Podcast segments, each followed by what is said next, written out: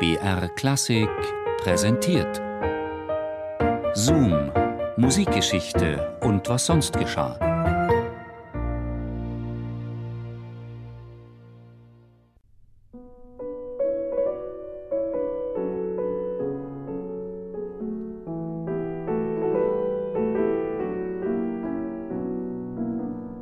Als Charles Valentin Alcan am frühen Abend des 29. März 1888 über den dämmerigen Square d'Orléans ging, lag wieder dichter Nebel über Paris. Feuchte Kälte, die den Klang der Schritte dämpfte und wie sichtbar gewordene Einsamkeit durch die Gassen der Stadt kroch. Dem Nebel aber war es zu verdanken, dass niemand sich verwundert nach der hohen, massigen Gestalt mit dem Zylinder und dem altmodischen Gehrock umsah. Alcan war an diesem Abend guter Stimmung.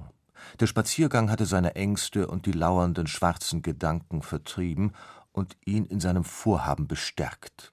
Es würde ein besonderes Werk werden, vollkommen neu, nie gehört, ganz anders als seine bisherigen akribischen Studien zu allen pianistischen Problemstellungen, wie etwa die zwölf Etüden in Moll oder die monumentale Symphonie für Soloklavier. Nein, es war richtig gewesen. Die Jahre des Rückzugs und der Meditation hatten sich ausgezahlt und seine ausufernde musikalische Kreativität zu einem kompositorischen Extrakt gebündelt. Morgen würde er damit beginnen, es niederzuschreiben. Morgen. Heute nicht mehr. Er musste sich schonen. Vielleicht würde er stattdessen noch etwas im Talmud lesen. Mit klammen Händen schloss er die Haustür auf, streifte mit einem flüchtigen Blick die schlafende Concierge und stieg dann langsam die Treppen zu seiner Wohnung im ersten Stock hinauf, legte Zylinder und Gehrock auf einem Stuhl ab und ging dann in seine darüberliegende Arbeitswohnung. Er liebte die Stille, die ihn empfing, die freundliche, erwartende Schweigsamkeit, die von seinem Konzertflügel in der gegenüberliegenden Zimmerecke ausging. Wie viele Miniaturen und musikalische Experimente waren hier entstanden. Beinahe zärtlich strich er mit der Hand über den kühlen Lack, um sich dann dem Bücherregal zuzuwenden, in dessen oberstem Fach der Talmud lag. Er zog einen kleinen Hocker heran, hielt sich an einem unteren Regalboden fest und stieg mit Schwung auf den Schemel. Dabei verlor er den Halt. Alcon schwankte nach hinten und riss die deckenhohe Bücherwand mit sich.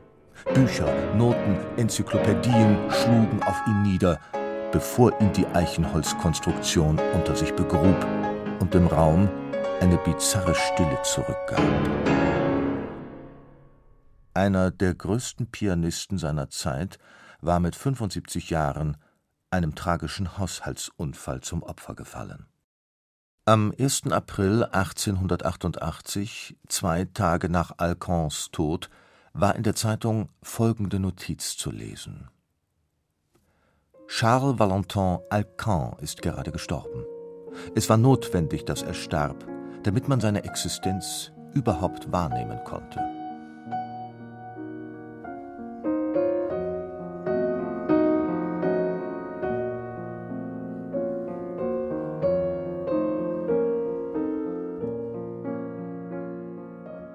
Alcans Tod ließ die Pariser Kunstwelt aufhorchen ließ sie besonders deshalb aufhorchen, weil man im Stillen schon längst von seinem Ableben ausgegangen war.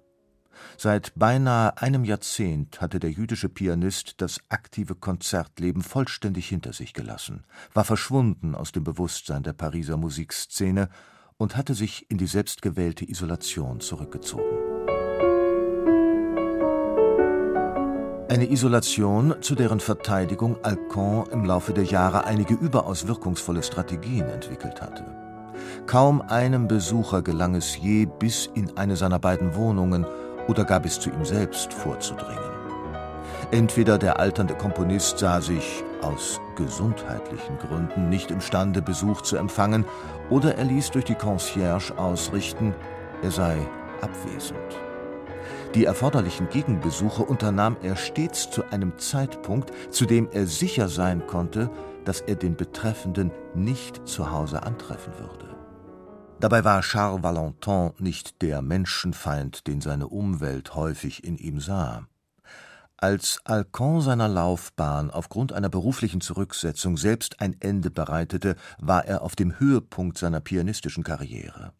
Sein Name wurde in einem Atemzug mit befreundeten Kollegen wie Frédéric Chopin oder Franz Liszt genannt. Er gab zahlreiche Konzerte und namhafte Konzertveranstalter bemühten sich um ihn. Zunehmend aber wählte Alcan die Einsamkeit. Auftritte wurden zur Seltenheit, bis sie schließlich ganz unterblieben und Alcan schließlich in Vergessenheit versank. Hinter verschlossenen Türen entstanden unzählige Kompositionen, nahezu ausschließlich für Klavier, deren Schwierigkeitsgrad selbst diejenigen von Franz Liszt übertraf.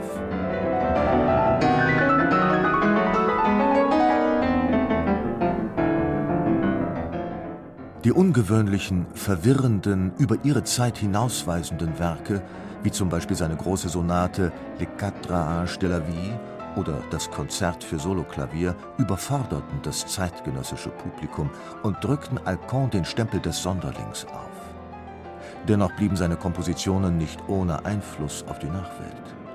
Claude Debussy und Maurice Ravel zum Beispiel studierten intensiv die Werke ihres unpopulären romantischen Vorgängers.